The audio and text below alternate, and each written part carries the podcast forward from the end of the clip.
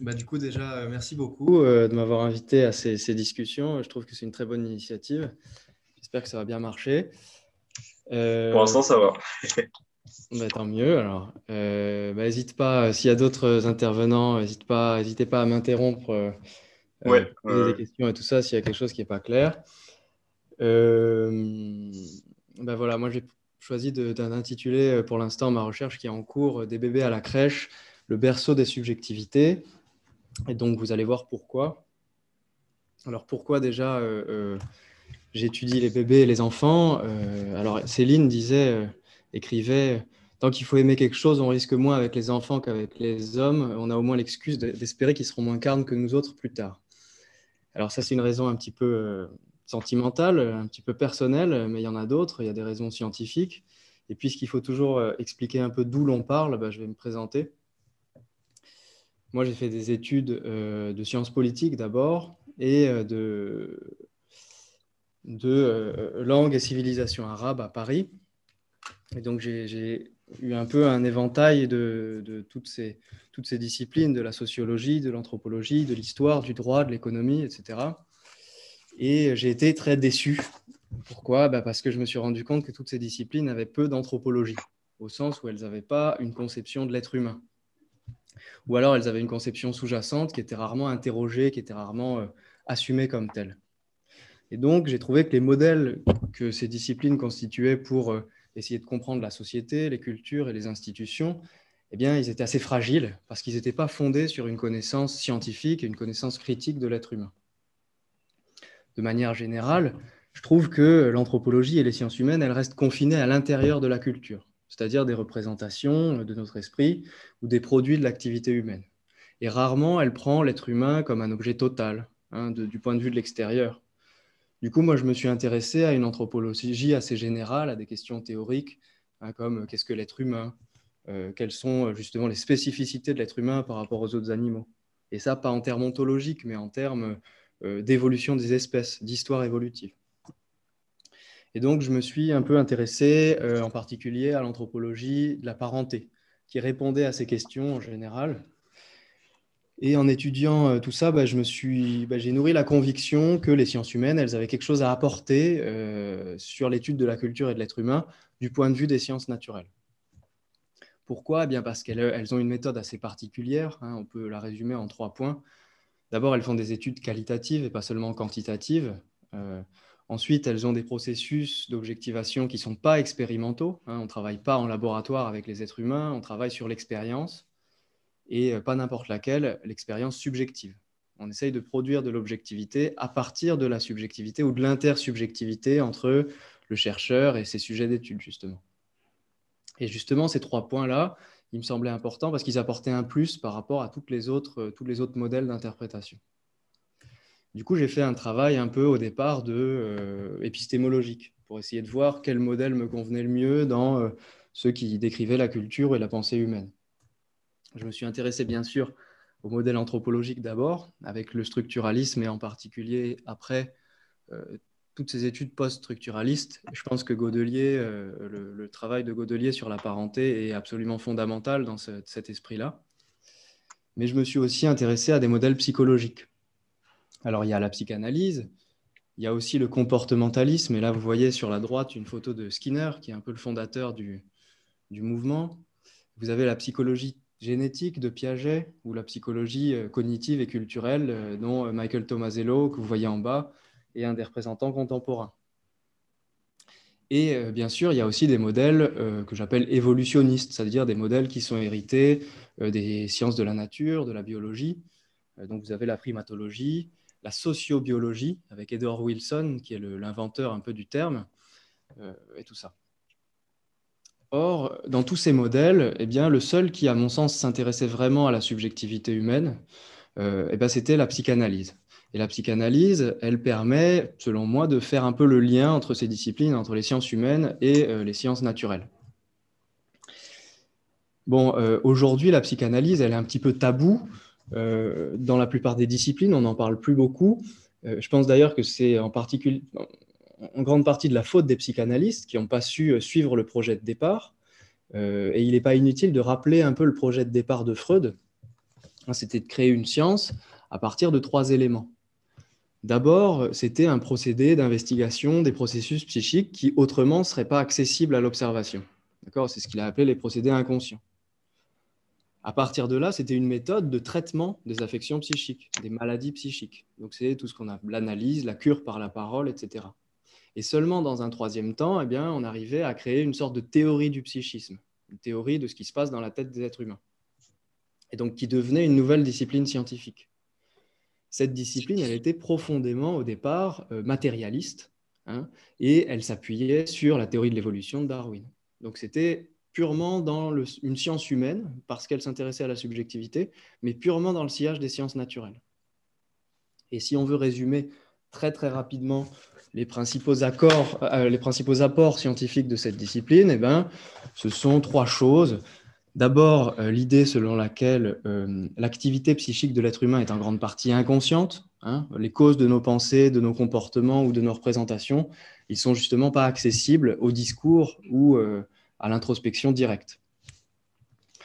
La deuxième chose, c'est que euh, la vie sexuelle, au sens large, pas seulement la fonction de reproduction, mais euh, toutes les activités de plaisir et de déplaisir euh, dans notre corps, eh bien, ça occupe une fonction fondamentale dans notre constitution psychique. et ce sont ces processus-là qui sont justement les plus susceptibles du refoulement, c'est-à-dire les plus susceptibles de, de, rester inconscients. Et le troisième élément, eh c'est que l'environnement de l'enfant joue un rôle structurant sur son psychisme, sur son développement. Un enfant, pour survivre, il a besoin d'échanges affectifs pour créer un développement normal. Et donc, euh, l'autre joue un rôle indispensable dans la structuration de l'individu. Et c'est un petit peu en ça, euh, cette troisième notion, euh, qui va faire que bah, la psychanalyse, ça peut devenir une science humaine. Parce que, selon Freud, bien, la psychologie, c'est tout de suite une psychologie sociale, en fait.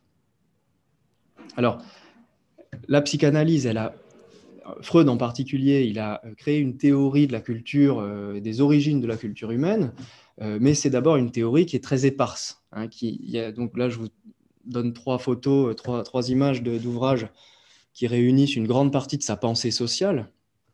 Mais euh, il faut savoir que ces ouvrages ne sont pas vraiment compréhensibles si on n'a pas travaillé la théorie psychanalytique au départ, c'est-à-dire la théorie clinique, l'observation des malades. Et euh, donc la plupart des anthropologues sont passés complètement à côté euh, du discours psychanalytique sur la société. Et donc il y a eu une incompréhension dès le départ, alors que la théorie psychanalytique était dès le départ anthropologique. C'est-à-dire que Freud, quand il a essayé de comprendre les causes de l'hystérie, des névroses, c'est-à-dire des affections psychiques de son temps, eh bien, euh, il a tout de suite vu le lien qu'il y avait entre ces affections et euh, ce qu'il a appelé la morale sexuelle civilisée, c'est-à-dire les mœurs de l'époque, en particulier les mœurs bourgeoises.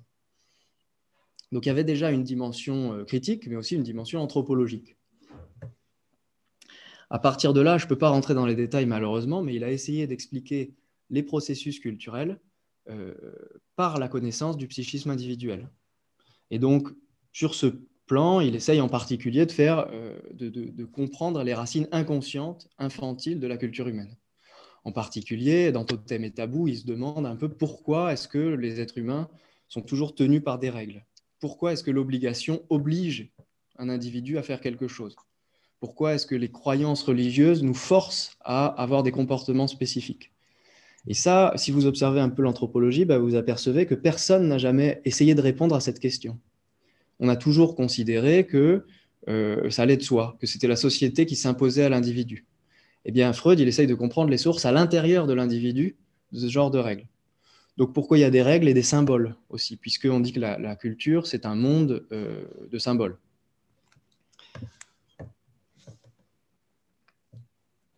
Alors, du coup, pourquoi je me suis intéressé à l'enfant? Eh bien, en particulier parce que euh, c'est la seule manière que j'ai trouvé euh, d'associer mon intérêt pour la subjectivité et donc pour la psychanalyse avec mon intérêt pour ces questions de l'anthropologie générale sur l'origine de la culture.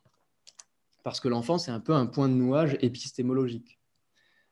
L'étude de l'enfant euh, dans les sciences humaines, elle s'est faite d'abord en histoire avec les travaux fondateurs de Philippe Ariès. Ça a donné lieu ensuite à des travaux d'anthropologie et à certains travaux de psychologie culturelle sur les différentes manières d'élever les bébés. mais la psychanalyse avait déjà fourni beaucoup d'observations du bébé et beaucoup de réflexions culturelles sur le bébé. On constate dès le départ que bah, le bébé, est un peu au carrefour d'influences biologiques du fait de son développement et d'influences culturelles, hein, puisque son développement dépend de sa culture d'appartenance ce qui force un peu à l'étudier d'une manière pluridisciplinaire. Le bébé aussi, c'est le moment de cristallisation de la norme sociale dans l'individu, puisque c'est le moment où justement l'individu devient un être social. Et donc, on peut y observer euh, toute cette euh, dialectique de l'individu et de la société. Ouais, je vois que quelqu'un a levé la main, du coup, n'hésitez pas. Euh. Ouais, je crois que c'est Romain, c'est ça? Ouais, je suis désolé, c'est une fausse manip. Ah. ok. Alors je continue. Enfin, l'enfant, bah, c'est une altérité euh, du point de vue des anthropologues qui est à la fois radicale, puisque bah, on ne comprend pas toujours ce qu'ils veulent dire, les bébés, mais aussi une altérité assez familière. Parce que si justement, de temps en temps, on comprend ce qu'ils veulent dire, on comprend pourquoi ils pleurent, par exemple, c'est parce que nous-mêmes, nous avons été bébés. Et c'est parce que nous sommes capables d'aller puiser dans notre propre expérience infantile, dans notre empathie, en quelque sorte, eh bien, euh, les clés pour comprendre ces enfants. Du coup, euh, le bébé, c'est une sorte de voie d'accès vers la construction euh, des subjectivités. Moi, ce que j'essaie d'étudier dans ma thèse, c'est l'apprentissage des normes, l'émergence de la conscience morale, le développement des attitudes symboliques des bébés et, euh, éventuellement le début de leur personnalité individuelle. Et du coup, du fait de mes études, bah, j'ai essayé de j'ai voulu m'intéresser aux bébés, à leur mode de développement, à la fois en France et dans le monde arabe. Alors, pour les raisons que vous connaissez, euh, les terrains à l'étranger sont un petit peu difficiles aujourd'hui. Du coup, euh, mon premier terrain euh, en Tunisie a été avorté et j'ai dû me rabattre sur une crèche en France pour le moment. J'espère que je pourrai repartir dans le monde arabe dès l'année prochaine. Alors voilà, je, travaille aujourd'hui depuis neuf mois ou dix mois à peu près dans une crèche, une crèche qui accueille une trentaine d'enfants de l'âge de la marche jusqu'à l'âge de l'école primaire, euh, enfin l'école maternelle, c'est-à-dire trois ans et demi. Ces enfants, ils vivent là leur première expérience euh, de séparation d'avec leur milieu familial et donc de socialisation extra-familiale. Dans cette crèche, j'ai très rapidement été amené à euh, bah, occuper une position d'observation, mais très très participante. Ah, je crois qu'il y a une question. il y a une question, je vois, effectivement. Alors, que signifie l'aptitude symbolique chez les enfants? Alors, ce que j'ai voulu dire par là, c'est simplement bah, le fait de pouvoir parler. Hein, c'est le, principal signe. Mais avant ça, euh, vous avez des indices du fait que le bébé euh, comprend euh, des gestes symboliques parce qu'il a des expressions du visage, il comprend vos expressions du visage, il fait des gestes avec les mains. Par exemple, un des gestes très importants pour les psychologues, c'est le fait qu'il soit capable de pointer du doigt un objet. Ça, c'est déjà une sorte de geste symbolique, puisqu'il veut vous amener à modifier votre comportement euh, à partir d'un geste qu'il maîtrise lui-même. Du coup, ces aptitudes symboliques, c'est toutes les aptitudes qui euh, permettent à, un individu de représenter quelque chose à l'aide d'un médium. D'accord? Donc de signifier quelque chose à l'aide d'un signifiant. D'associer euh, un affect ou une représentation à un mot, un geste, un comportement, etc. Et de le faire de manière volontaire.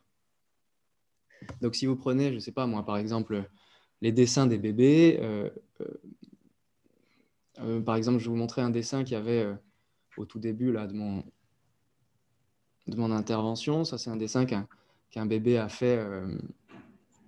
une de mes, une des, petites filles de la crèche a fait pendant que j'étais là. Ben, la question, toute la question se pose pour savoir si c'est un dessin symbolique. Est-ce que le bébé veut représenter quelque chose à travers ce genre de dessin? En revanche, quand vous voyez un bébé qui est en train de jouer à la dinette, bah, la question ne se pose plus. Parce qu'il est en train de représenter quelque chose. Et donc, c'est ce qu'on appelle un jeu symbolique. Il fait semblant euh, d'être euh, en train de cuisiner ou quelque chose comme ça. Voilà. J'en reviens là où j'étais. Une position, du coup, j'ai une position d'observation très participante. Pourquoi? Eh bien Parce que euh, je voulais tout simplement pas m'asseoir au fond de la crèche que vous voyez ici. Euh, je voulais un peu participer. Et euh, en fait, c'est les enfants qui m'ont un petit peu forcé à participer. Je vais vous expliquer pourquoi. Euh, D'abord, moi, j'ai voulu observer la tribu des bébés, c'est-à-dire les prendre comme une population, comme une autre, et puis du coup observer ce qu'ils faisaient, essayer de comprendre leur langage, voir comment ils interagissaient entre eux, voir quels étaient leurs types de comportements, leurs croyances, leurs rituels, etc., notamment dans les types de jeux. Donc, je faisais des listes de jeux, etc., hein, comme j'avais appris bêtement. J'essayais de voir quelles étaient leurs attitudes face aux règles de la vie en collectivité, qui étaient un peu nouvelles pour eux. Et je me suis un peu euh, aperçu rapidement que bah, c'était tout simplement impossible parce que euh, la plupart du temps, je ne comprenais pas ce qu'ils faisaient. Et euh, que chaque enfant, même si j'apprenais petit à petit le langage qui convient d'adopter avec les enfants et j'apprenais à comprendre leurs réactions, je me suis aperçu que chaque enfant avait un langage particulier, des habitudes particulières et même un début de personnalité. Et du coup, c'était un peu difficile de réunir tout ça en un discours sur les enfants. En fait, euh, les enfants, ils comprenaient pas vraiment pourquoi j'étais là. Et dès le premier jour, ils m'ont pris pour une des professionnelles qui s'occupe d'eux à la crèche. Donc, ils ont commencé à m'adresser des demandes. Vous voyez là les deux, euh, les deux enfants qu'il y a sur l'image, ils sont en train de me regarder et de me montrer quelque chose. Il y en a un qui est en train de dessiner à droite et qui me montre son stylo. à ce moment-là, il m'a dit la couleur, il m'a dit gris. ils font très souvent ce genre de choses. Il y en a un autre qui, était, qui avait une figurine euh, en haut du, meuble, là, et qui me la montrait en disant ce que c'était, de la même manière. Et ben, ce genre d'action, euh, en fait, il, me demandait de participer à leur jeu. Il me demandait d'avoir une attention conjointe avec eux. De la même manière, euh, il me demandait souvent que j'arbitre un différent entre eux. Hein. Vous voyez, quand il y en a un qui arrache un jouet des, mains de l'autre, ben, il se tourne vers l'adulte qui est présent à côté d'eux, ils se mettent à crier, et là, vous comprenez que vous devez intervenir. Euh, quand ils viennent vers vous et qu'ils lèvent les bras comme ça en vous regardant, bah, vous dites Ah ouais, ils veulent que je le porte dans les bras, etc. Du coup, il y avait en permanence des demandes et euh, c'est des demandes auxquelles je devais répondre en quelque sorte parce que je n'avais tout simplement pas envie de ne pas y répondre. Et en fait, c'est en répondant à ces demandes que je me suis rendu compte que toutes les activités des enfants à cet âge-là, elles sont médiatisées par des adultes. C'est-à-dire qu'ils jouent très rarement entre eux, contrairement à l'école maternelle où ça commence à, il commence à y avoir une sorte de groupe social. Là, ils jouent entre eux, mais toujours avec un regard porté sur l'adulte ou toujours avec la présence de l'adulte à côté. En fait, euh, les enfants euh, avant 3 ans, ils ont beaucoup de mal à rester tout seuls. Hein. et la preuve en est que euh, quand ils arrivent à la crèche et qu'ils doivent quitter pour la première fois leurs parents, c'est très très difficile. Et donc, ils ont beaucoup d'angoisse. Donc, l'adulte est toujours un petit peu obligé d'être avec eux. Et du coup, ce que je pouvais observer, et ce qui était intéressant d'observer, c'était plutôt que la tribu des enfants, le problème du lien intersubjectif qui était noué entre chaque enfant et moi-même, ou chaque enfant et les autres adultes de la crèche. Euh, et c'est ce, lien intersubjectif qui place tous les adultes dans une sorte de situation parentale. C'est une situation de dépendance de la part de l'enfant et qui implique une certaine domination de la part de l'adulte, puisque parfois bah, l'adulte il est forcé de, de forcer justement les enfants à faire ce qu'ils ne veulent pas, euh, etc. Et euh, cette situation parentale, euh, je, la décris comme ça parce que je me suis aperçu que les enfants, souvent, ils rejouaient avec les adultes de la crèche, avec moi-même, eh bien, des affects, des conflits, des comportements qu'ils avaient plutôt avec leurs parents au départ. Et donc, ils transféraient sur les adultes de la crèche euh, des, représentations psychiques ou des affects qu'ils avaient au départ avec leurs proches. Du coup, c'est pour ça en fait que j'ai été un peu obligé de mener une observation très participante comme ça et de faire un peu le même travail que euh, les professionnels, c'est-à-dire bah, je change les couches, je m'occupe des enfants, je les console, etc. C'est ce qui m'a permis aussi de rentrer sur le terrain de l'institution crèche puisque du coup, je participe aux réunions d'équipe, euh, je suis le cas des enfants et euh, je peux participer donc à toutes ces discussions qui entourent le développement des enfants, euh, qui sont pris en charge par l'institution. Et en fait, les professionnels qui s'occupent des enfants, elles sont très attentives à leur développement et à tous les problèmes qui peuvent y avoir. Et justement, ces problèmes, quand il s'agit de comprendre l'émergence de la subjectivité des enfants, ils deviennent extrêmement importants. Pourquoi? Eh bien parce que euh, mon point de départ, c'est de considérer que l'arrivée au monde d'un bébé, dans toutes les cultures, ça représente une sorte de situation anthropologique fondamentale, hein, euh, c'est-à-dire une situation qui est marquée par la dépendance de l'enfant. Et donc c'est une rencontre asymétrique entre euh, des, adultes et, des enfants. Et justement, la teneur de cette rencontre, elle est très influencée, euh, mais seulement influencée, elle n'est pas complètement déterminée par la culture, c'est-à-dire toute la manière dont on va penser, dont on va accueillir, accommoder le bébé. Donc la culture, elle a forcément une influence décisive sur la construction de l'enfant, de l'individu en tant que sujet social, ce qu'on appelle sa subjectivation. Or, euh, ben, il y a eu des tentatives pour essayer de comprendre quelle était cette influence. Et la première, c'était celle de euh, l'école culture et personnalité américaine. Hein. Vous avez Margaret Mead en particulier, et puis Abraham Gardiner, euh, qui vont s'appuyer sur des concepts psychanalytiques au départ pour essayer de voir en quoi la culture elle influe sur l'individu justement. Et donc Gardiner, il va parler d'institutions primaires, c'est-à-dire la manière dont on gère le bébé, dont on lui fait euh, apprendre les premières choses, par exemple l'apprentissage de la propreté, de la continence, euh, la manière dont on le nourrit, dont on le porte, etc. Et pour lui, ces institutions primaires, elles vont favoriser la création d'une personnalité de base qui est commune à tous les membres d'une culture et qui va permettre ensuite que ces membres de la culture ils participent aux institutions secondaires, c'est-à-dire toutes celles qu'on connaît en tant qu'anthropologue, le droit, la morale, etc. Or, eh cette tentative, euh, elle n'est pas très satisfaisante pour deux raisons principales. D'abord, euh, le matériau ethnographique, il est euh, très sommaire, il est largement contestable la plupart du temps. et ensuite, toute la construction, eh ça procède, comme dit Claude Lefort, d'un aménagement assez particulier de la théorie psychanalytique, parce qu'on ne prend justement pas en compte les concepts psychanalytiques comme l'inconscient. Euh, on va supposer que l'enfant, c'est une sorte d'automate euh, qui est complètement déterminé par ce qu'il reçoit de l'extérieur. Donc ça, ça marche peut-être pour des petits canards ou des cailloux, mais pour l'enfant humain, c'est difficile. Parce que tout l'intérêt de la psychanalyse euh, et de la psychologie ensuite, c'est de montrer que eh bien, un être humain, dans son psychisme, il est effectivement affecté par des stimuli ou des excitations extérieures, mais il a aussi ce qu'on appelle une pulsion, c'est-à-dire des processus physiologiques qui sont d'origine interne et qui vont être à l'origine de sa pensée, de son action, etc. Du coup, si la pulsion, effectivement, elle est structurée par l'entourage, on ne peut pas dire euh, qu'elle est complètement déterminée par lui. Et donc, on ne peut pas concevoir une sorte de correspondance simpliste, mécanique, entre des institutions sociales et une personnalité euh, des individus euh, ou des processus psychiques individuels. En revanche, il y a une deuxième école qui m'a beaucoup influencé, c'est l'école de Dakar.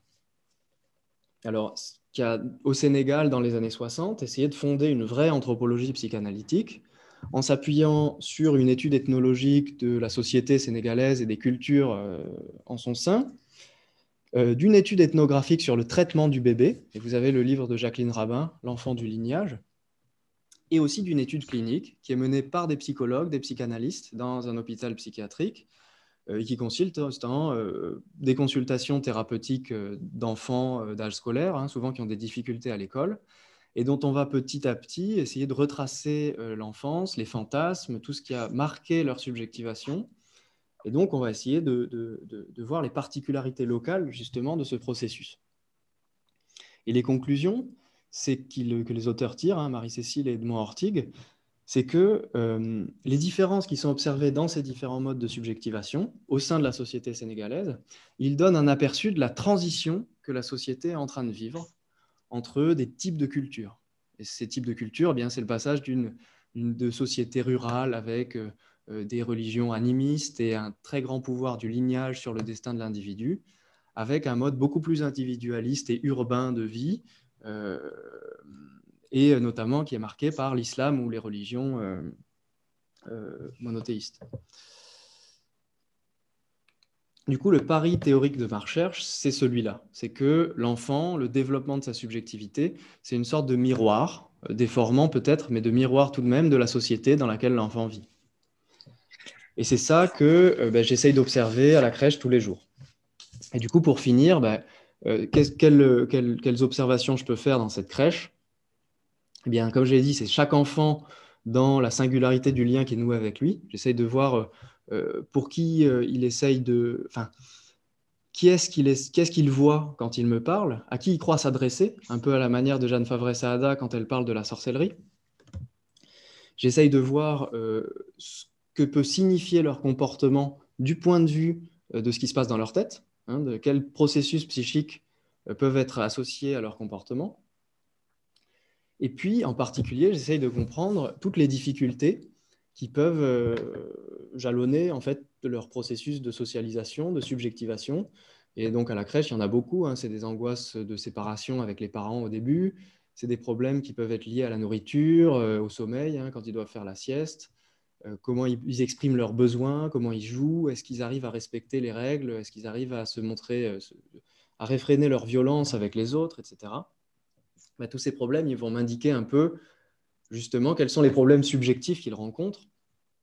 Et pour appuyer ce travail, j'ai commencé à faire un travail d'entretien avec les parents, où je les interroge sur l'histoire familiale, sur l'histoire de l'enfant, sur la manière dont les mères ont vécu la grossesse, les pères aussi, mais c'est plus souvent les mères, euh, la naissance de l'enfant, etc., et comment l'enfant va s'inscrire dans la lignée. Et très souvent, moi, c'est une crèche euh, qui est rattachée à un centre social, donc c'est des familles qui sont dans des situations un peu compliquées, souvent sans, travail, euh, parfois sans papier, très souvent issus de migration. Et donc, il y a un travail intéressant à faire avec justement la mémoire et la manière dont l'enfant il va recevoir un héritage de la culture des parents ou de la nouvelle culture, etc enfin la nouvelle euh, société dans laquelle il vit.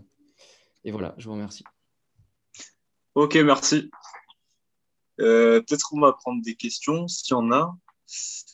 Euh, en tout cas, moi, j'avais, une question. Je sais que vous avez travaillé sur la socialisation politique des enfants. Ouais. Et en fait, je me demandais comment, ben, comment en fait, les enfants sont amenés à se politiser. Enfin, par quels moyens, en fait, c'est des jeux symboliques ou je sais que c'est vaste, hein, du coup, mais. Ouais. Moi, en fait, cette, idée de la socialisation politique des enfants, euh, c'était euh, un moyen d'amener mon projet de thèse, parce qu'il faut toujours le prendre par un angle très précis.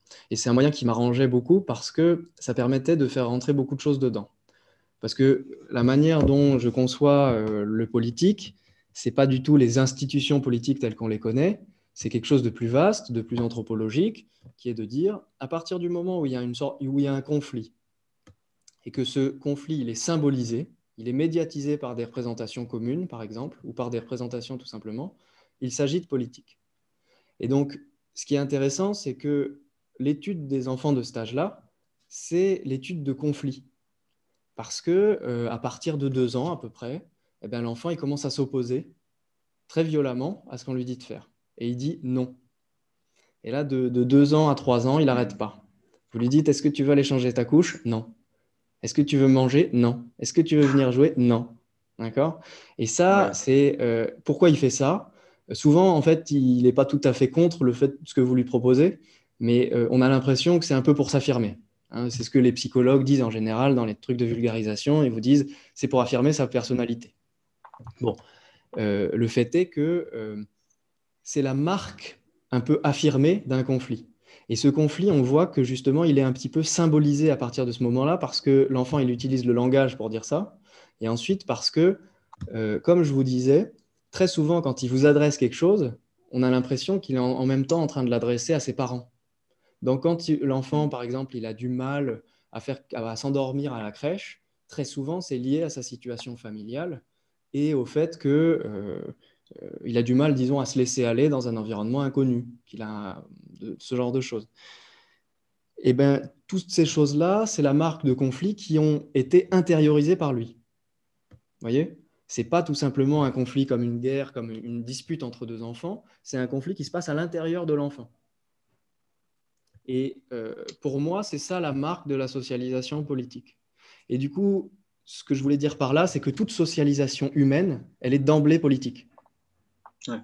C'est que ce qui caractérise les sociétés humaines, c'est que ce sont des sociétés politiques parce qu'il y a toujours un conflit qui est psychique, qui est intériorisé et qui est symbolisé d'une certaine manière. Et donc, quand vous prenez la plupart des institutions de la culture, et je pense que ce sont toujours des moyens de euh, résoudre des conflits qui se posent à tout être humain et qui se posent peut-être pas de la même manière à des animaux.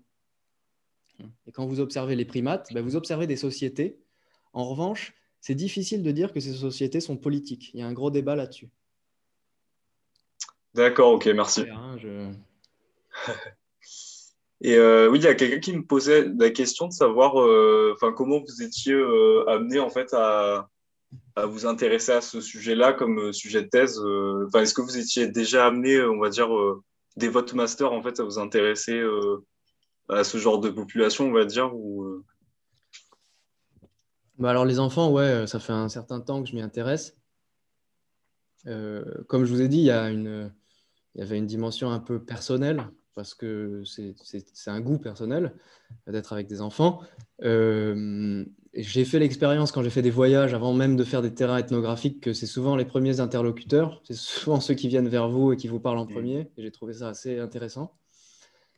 Et, euh, et la troisième chose, c'est que c'était vraiment un moyen euh, de lier cette étude, de forcer les anthropologues à s'intéresser à la subjectivité parce que je trouvais que c'était quelque mm. chose qui était très peu fait en anthropologie, en sociologie ou même en sciences politiques. Et euh, quand il s'agit des enfants, ben, en fait, on ne peut pas raisonner sans parler de ce qui se passe à l'intérieur de leur tête. On ne peut pas les prendre pour des acteurs rationnels déjà euh, complètement... Euh, vous voyez? Moi, c'est ça qui m'intéressait, c'est que j'étais un peu forcé de faire de la psychologie avec les enfants. Et c'était mon but, en fait. Et comme les disciplines, la psychologie est assez mal vue, et en particulier la psychanalyse est assez mal vue par les sociologues et les anthropologues, et ben, pour moi, c'était un moyen de, de, bah, de, de, rapprocher les disciplines. Hmm. Parce que c'est un sujet qui le force, en fait, ce rapprochement. Oui, d'accord.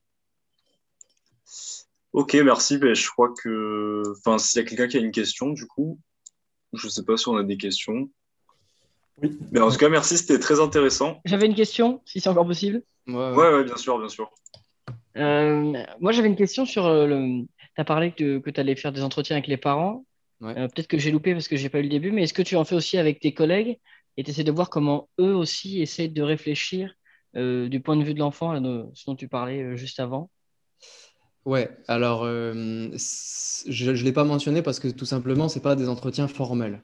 Parce que je suis en permanence en train de discuter avec mes collègues, c'est-à-dire mes collègues de la crèche. Hein, euh, et, parce qu'on fait beaucoup de réunions euh, d'analyse des pratiques, on fait beaucoup de réunions où on parle du suivi des enfants euh, et aussi des discussions informelles où on parle de la situation des enfants, des parents, de ce qu'on a vu dans la journée, est-ce que l'enfant va bien, est-ce que le, ce qu'il a fait aujourd'hui, c'est le signe qu'il y aurait un problème, etc.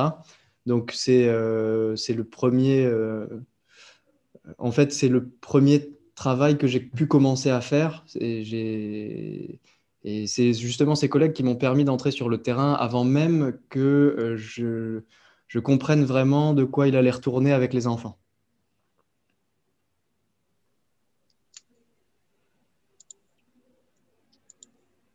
Ok, euh, tu m'entends là? Ah, Pardon, j'ai une tête là-dessus. Euh, ok, d'accord.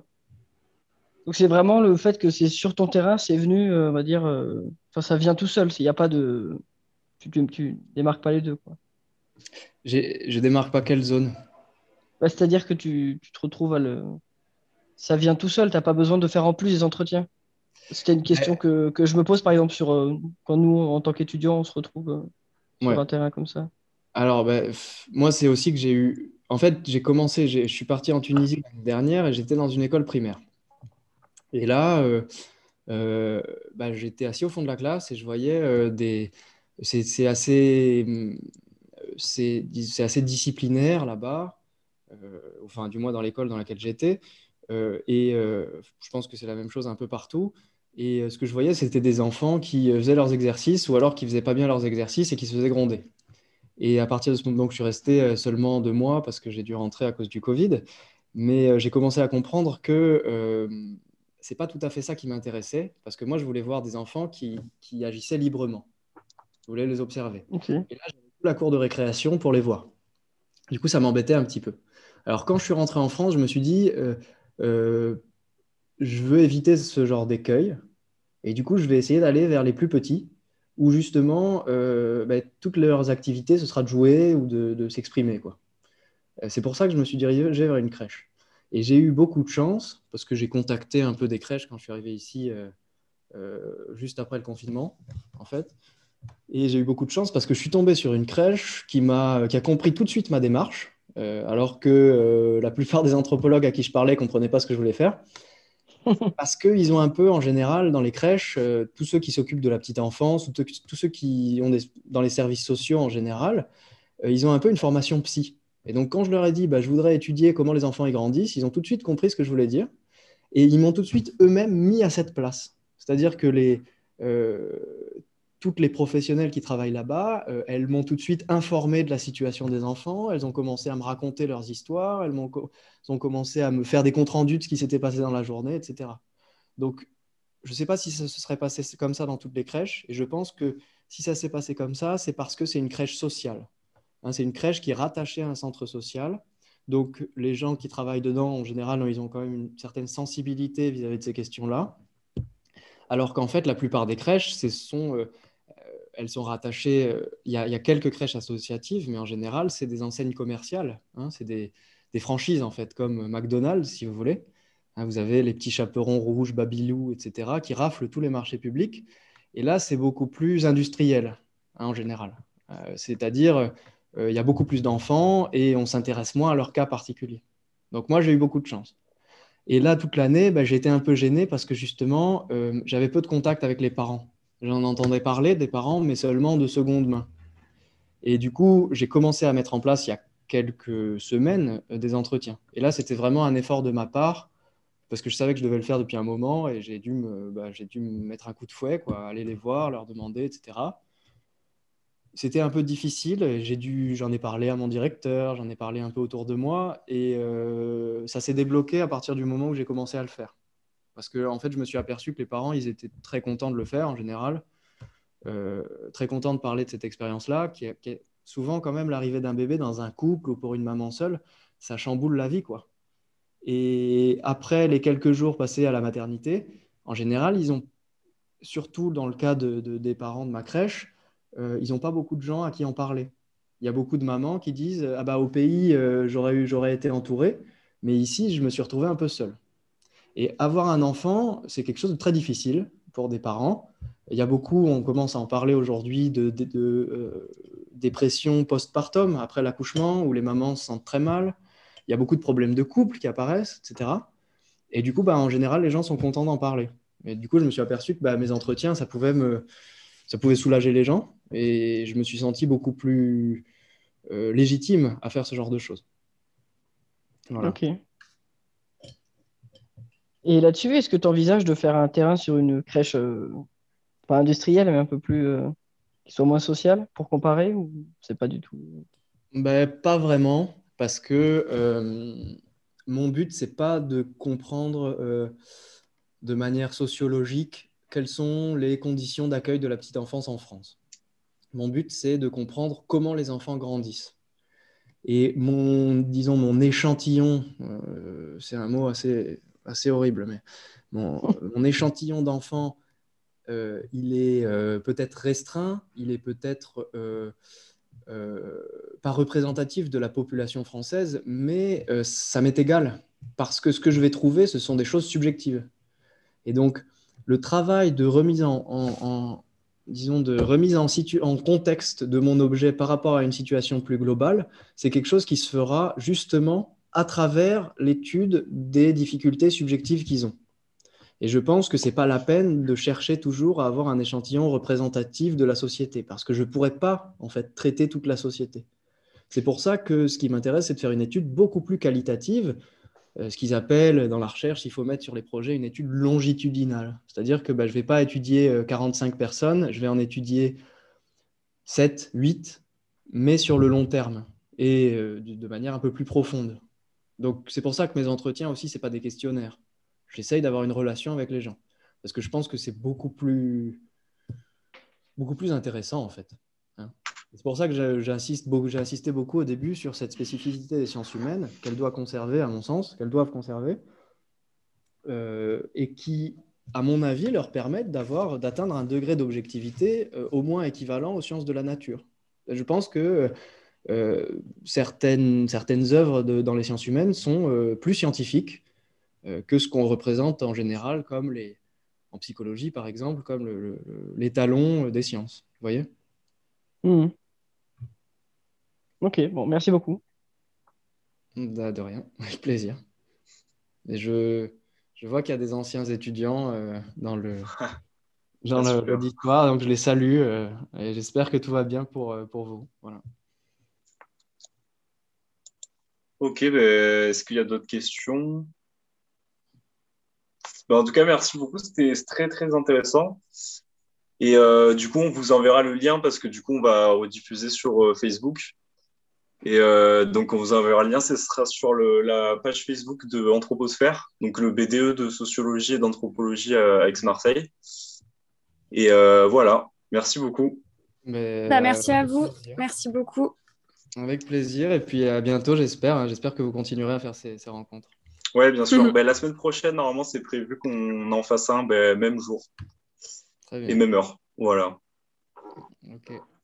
Merci, au revoir. Au revoir.